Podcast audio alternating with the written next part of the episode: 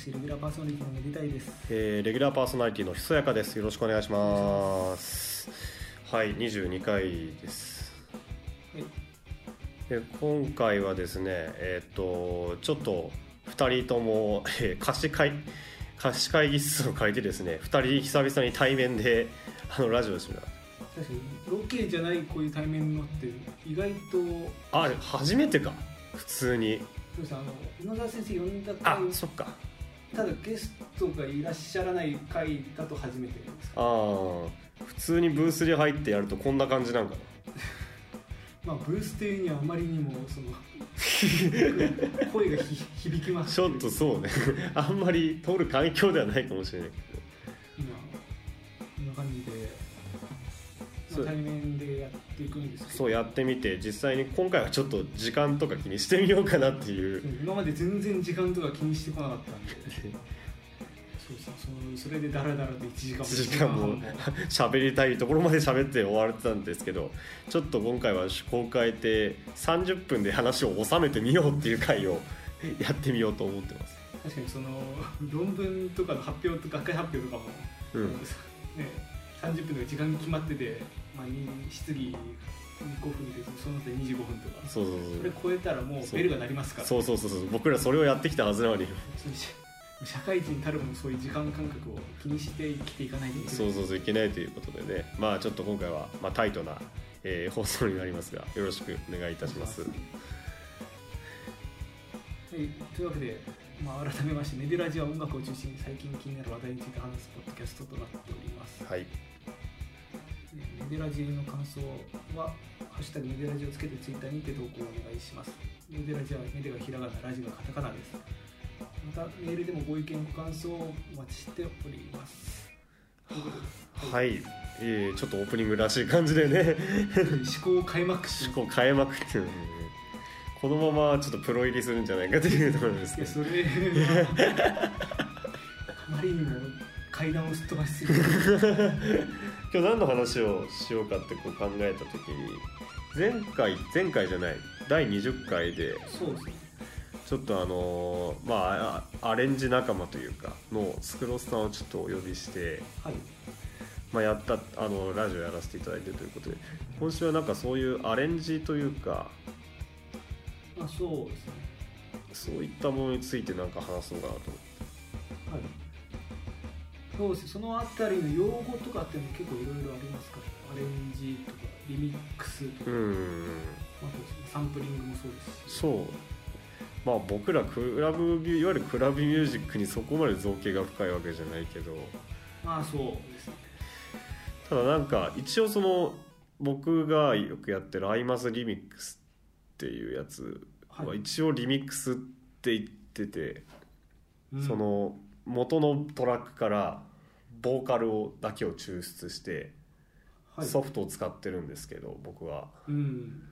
まあいろいろやり方はあるんですけど僕はなんか歌声リップっていうフリーのやつを使って抜いて、まあ、EQ とかなんとかでいじってボーカルだけのトラックを作ってはいはい。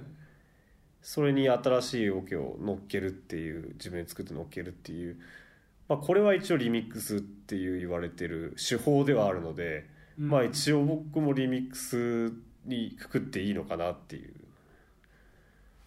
そうですね。リミックスはそうやって元の音源のまあ一部とかを利用してそれでやってるってことですね。うん。ででまあうん。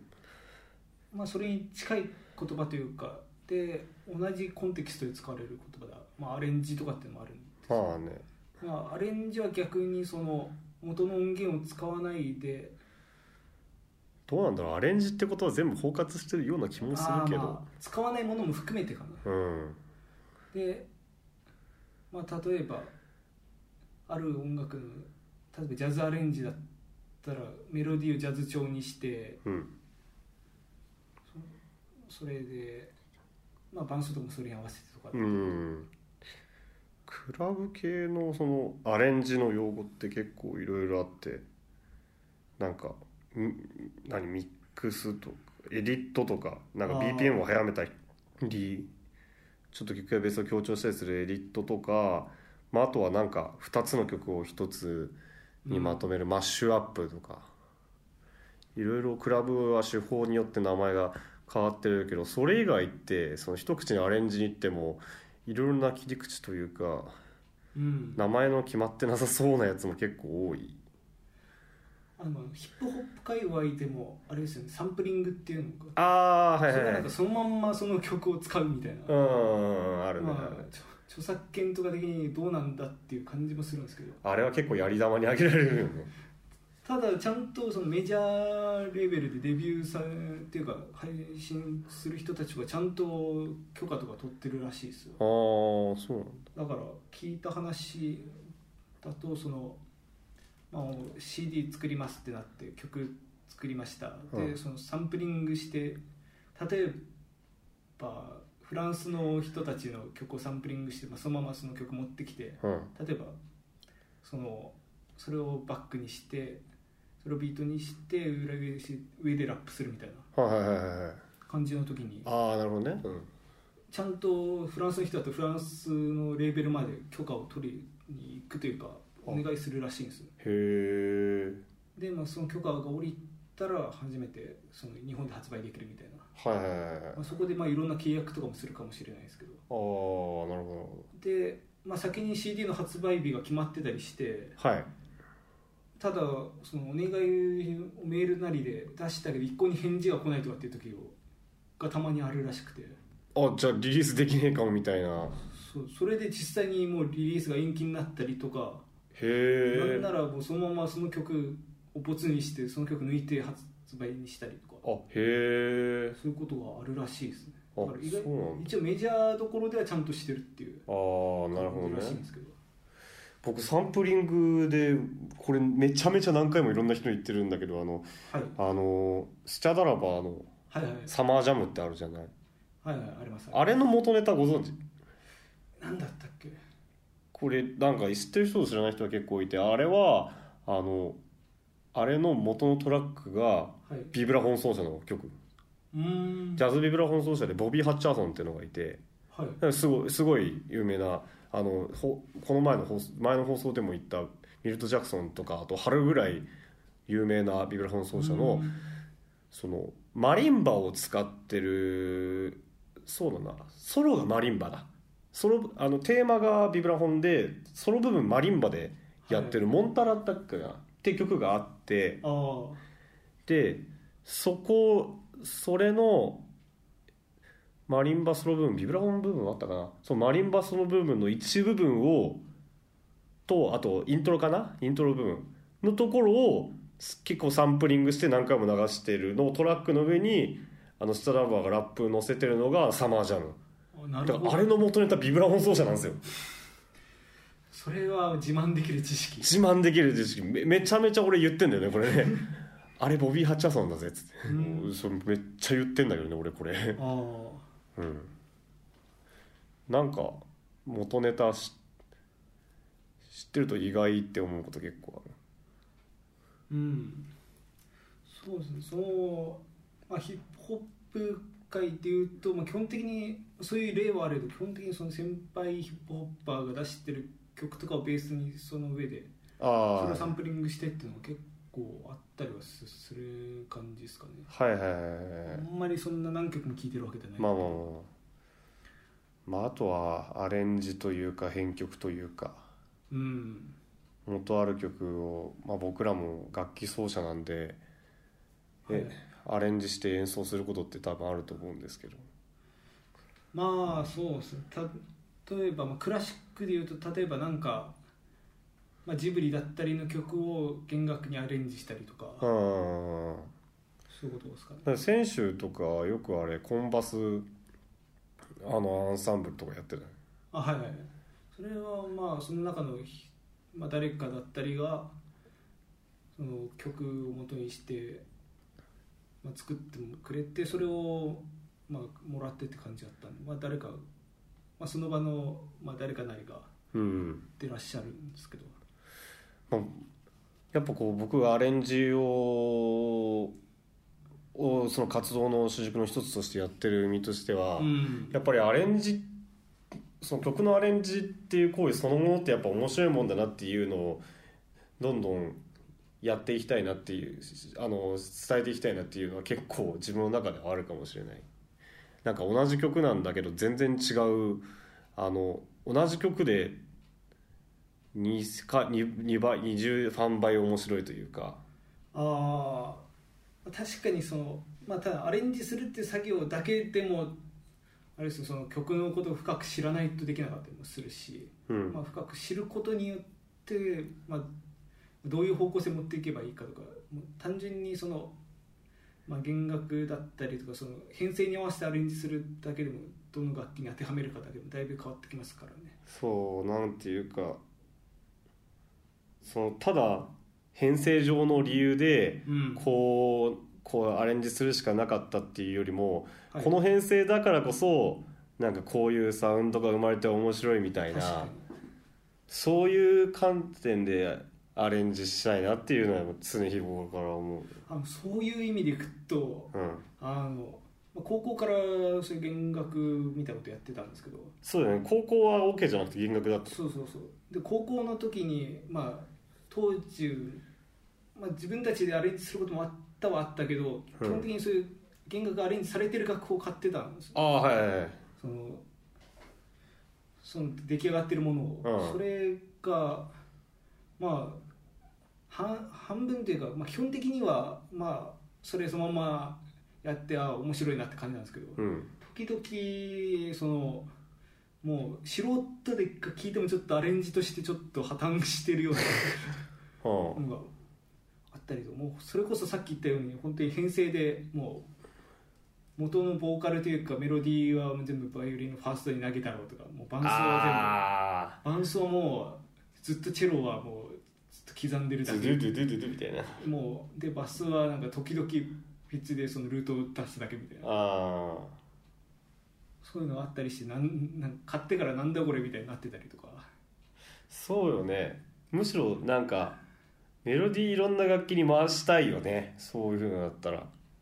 ただその単純になんか全員にそういう活躍を与えてやろうみたいな。あそれも書いて出さないそうそうそうそうそう。そうそうだから難しいところではあるんだけど。なんか無理して全員にソロ回してるやつとかダサいよね。確かに確かに。そうなんかお遊戯会で全員が桃太郎をやってる。そう。なんだよそんなんてうんコンバスにそそういうメあそうそうそう。申し訳ないですし。そうそうそうなんか全コン全然脈絡もないのに。ベースに無理やりでいやするパターン。そうそうそう。あのそういう文脈というか大事にしつつなおかつまあみんなが面白いみたいなやっぱり難しいんですよね。そう DTM はともかくそういうさ生演奏をあの前演奏を前提としたアレンジって、はいはいその辺のさじ加減難しいよね。うん難しい。だから誰にどの役割を与えるかもそうだけどうん。なんかそこに固執してたらつまらないしっていうんで結構気使う。僕もそのババンドではいはい。要はアレンジ活動をやってこの前もライブやったけど、うん。それはかなり奏者奏者の個性までは僕は把握してるからあのこの人が得意なやつをここで回すとか結構そこは気をつけてやってたりするんだけどそう個性もそうだしそのなんか楽器ごとのその特性とかも知らないとできないところ、うん。ああそうね。例えばまあこれ、まあ、弦弦楽器の例えばかり申し訳ないんですけどいや全然。例えばチェロこれうまいやろなと思ってこうアレンジしてもこれ弾けへんわみたいに言われたりしてあなんか高すぎるとかその運指がおかしいとかみたいな。あ、うん、知らない楽器のやつめっちゃ気使うよね。そう。俺も一回その自分の曲でストリングス書いて弾いてもらったことがあるんだけどそれはすげえ気使った。なんかこれでえこれできるってやったら「あこれ楽勝だよ」みたいな。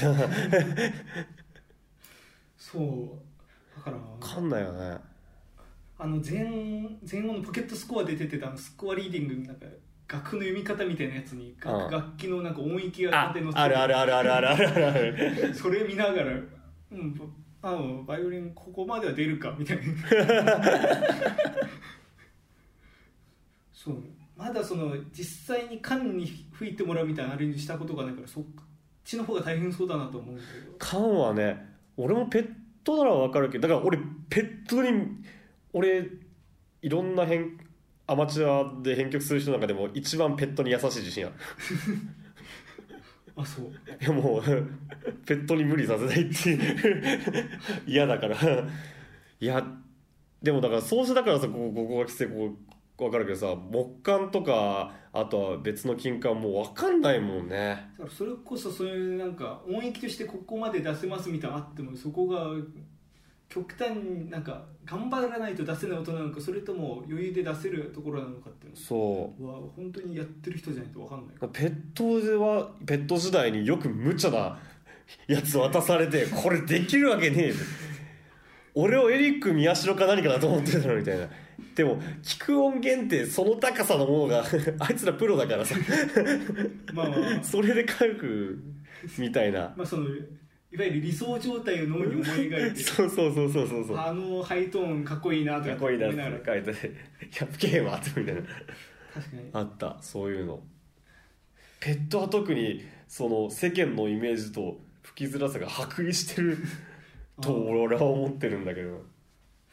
だからそういう意味では DTM という打ち込みの方がまだその無理が効くというか。あでもそれはそれで結構気使わないといけなくてやっぱり、うん。すできるにはできるんだけど、はい。聞く人が聞くとやっぱり違和感を覚えるというかああなるほど。例えばドラムもこれ手3本だけできないだろみたいな やつやったりとかそのトランペットも高すぎる音だとそもそも聴覚上にきついはずなんだよ。耳慣れないというか、まあ、音色的な話もそうだけど。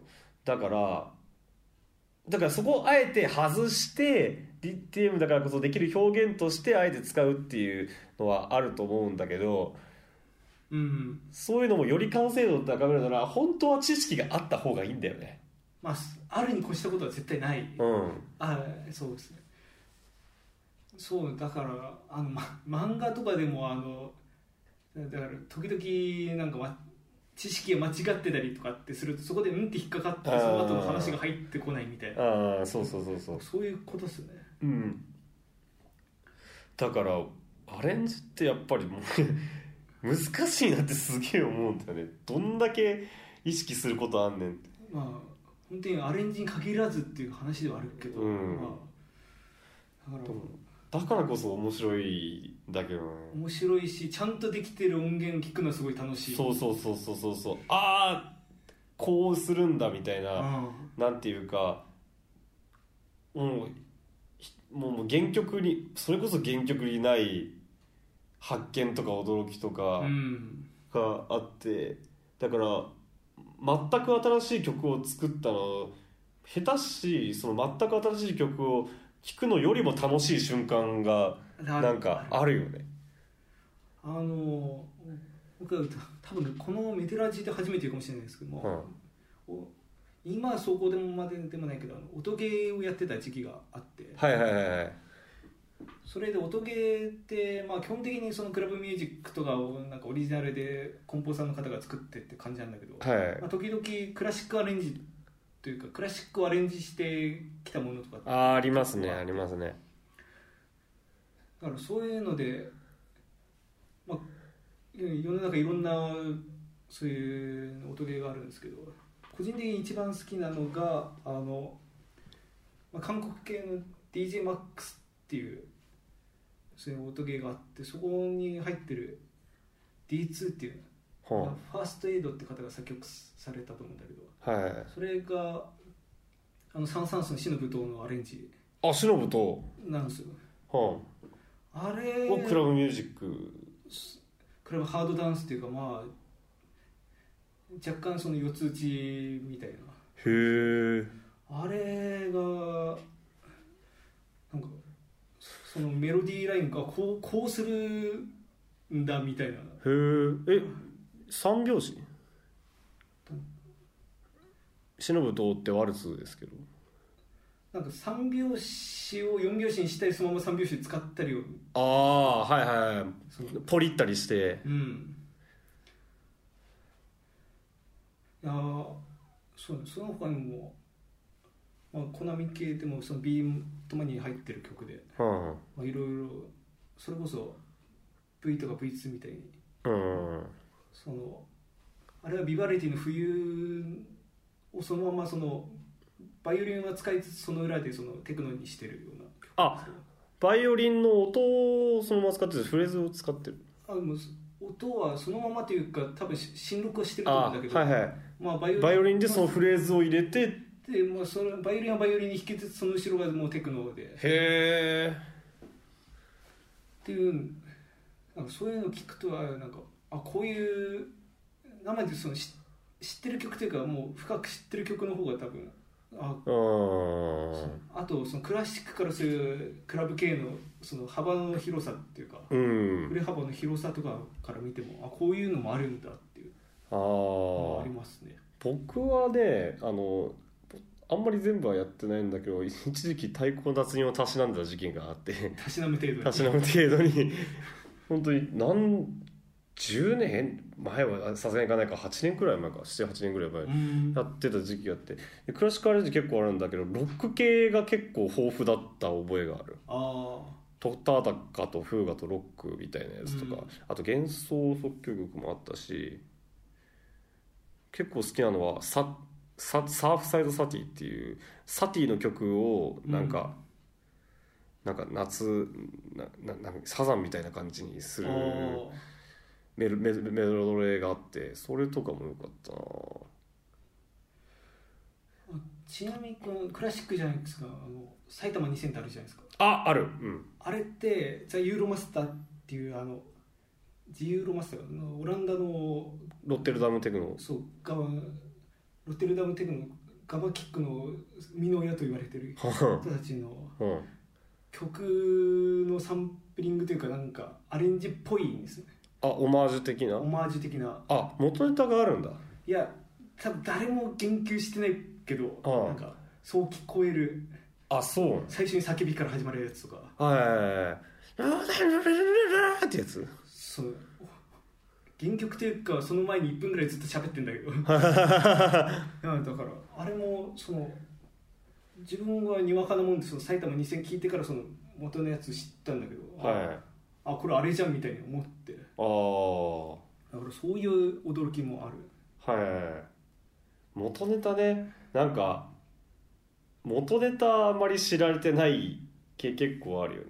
なんか、俺もさ本当元ネタの俺音楽知識あんまないから元ネタの名前また忘れちゃったんだけど、あのはい。ヤバ T のやばい T シャツ屋さんの「集まれパーティーピーポー」って曲あのタッタッタッタッタってやつ。そうシャッシャッシャッシャッシャッあれあれも元ネタあるんだよ。あれはなんか 前有線流してた。聞こえてきて。あれあどこれやんって。あこれやんと思って。そうあれはあんま知られてないけどしいや知ってるみんな知ってて言ってないだけかな。でも聞いてる人の8割は知らねえんだろうなと思う。確かに。そうまああれ見てなんか音ネタも結構その単発の音ネタとかも結構元ネタがあったりとかってああそうね。そのうん元ネタ。は例えばどの曲でも使われてるその声ネタだったりとか、いはいはい。そうクラブミュージックさそういうのあるからさうん、なんかなんか秘蔵のネタじゃないけどなんかそういうの知ってれば知ってるほど強いみたいなさまあそういう世界で世の皆さんみんなビートポートで買ってると思うんで。あ 本当な教えてほしい。なんかそういう。さすがによく聞きすぎるサンプルは何か教えてほしい。ー 正直なんか Beatport のサンプルパック買えばマジで入ってると思う。うん。その一なんかトップチャート順に並べた。ああいや僕も Vengeance クラブサ Essential Club Sounds Volume 4は買ってるけど。だからまあ知ってれば知ってるだけ、ね、そういうの使えるし、うん逆に知ってることでそこ外すってこともできるから。ああこれ誰もやってないやろって声ネタ入れてみんなやってたら恥ずかしい。恥ずかしい。そうだから、まあ、まあ前々回のその音楽理論の話じゃないですけど、まあ、知ってれば知ってるに越したことないですよね。そういう、音音楽自体の知識だけじゃなくてそういうなんか周辺知識というか、周りの人がどうやってるかっていうことも。そうね。まあいろいろ話したけど、まあ、何が言いたいかっていうとその、はい。まあ、新しくそのゼロから曲作るっていう行為もあのすごい行為だし面白いけどやっぱりアレンジっていうのはあの作曲と同じぐらいあの大変だし面白いっていうことを今回はちょっと喋りたかったっていう。なんかさ CD とかでさ作曲作詞書くけどさあの編曲者のところももうちょっとデカデカと書いてほしいよね。まあマジで思う。文字のポイントが半分になってたり。そうそうそうそうします。あれ編曲者ってマジですごいと思うんだよね。うん。確かに。なんか商業音楽だとなんか亀田誠治さんとかなんか出てくるけどさ名前。うん。マジでアレンジャーってすげえと思う。作曲とかもう同じぐらい下手したら数段すごいと俺は思う。だからまあこのラジオでも通して、えーまあ、そういった編曲者アレンジャーの方のまあその地位向上のための啓蒙活動を。勝ったー！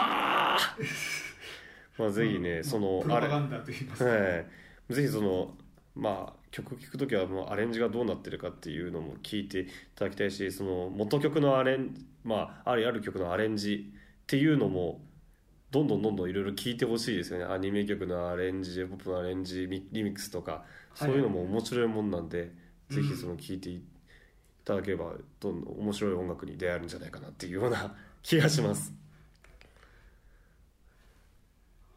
はい、これぐらいですかね。まあちょうど今ね27分半くらい。ああいいじゃないですか。できるじゃないですか。できるね。俺らできるんだね。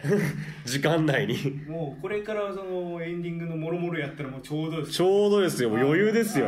あこの後あの5分ぐらい喋るんでしょ。それやったらもう元も子も元もこうね。もう安心しきって安心しきってるからね、えー今回のメデラジの感想冒頭でも言いましたが「えーハッシュタグメデラジ」をつけてツイッターでつぶやいていただけると幸いです。えーメデがひらがなラジオカタカナです。またメールでもご記載感想をお待ちしております、えーアドレスはめでたいアットマーク LPRX えードット LPRZ か。LPRZ ドえーこれめでたいアットマーク LPRZ.xyz、えーめでたいアットマーク LPYZ.xyz です。はい、えーメデラジはまたウェブサイト上での配信のほか Apple Podcast や Spotify からでもアクセスすることができます。各種サービスの方で購読いただけると最新回に通知を受け取りたりダウンロードしてオンラインでオフラインで聞くことが可能になります。詳しくはメデラジウェブサイトのトップページ右側のメニューの方をご覧ください、はい、ぜひ通勤通学のお供にお願いいたします。終わりもすごいラジオっぽい感じで。いやー、であればできるね、僕らね。ででできますねできますね、これね。これで次の放送1時間15分とか。ずっと気を引きしてるって言ってないといけない。というわけで、まあ、エンディング曲紹介なんですけど、はい、まあ、今回いろんなアレンジのこと話してきましたわ。はい、まあなんでまあ今回はい、流したい曲っていうのはまあ、はい、これあの動画の方でちょっと使った曲なんですけど。はい。あのなんかカートゥーンなおじいさんのうん、あれを出したんですね。そのはい。キャラクターというか。どういう名前でしたっけ？まあカートゥーンなじいさん略してカージー。怒られろ。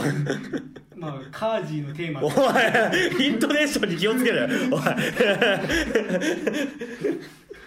まあそうですね。まあ今までまあアレンジとかリミックスとか言ってき散々冒頭で、そのね、合法合法じゃないリミックスの話してたのに、まあ、まあこれはまあオマージュと言いますかパロディと言いますか。これはギリギリのやつですね。まあということでまあお聞きいただければと思います。え今回もご視聴いただきありがとうございました。ここまでのお相手は私めでたいと。ひそやかがお送りしました。56 57、58、さようなら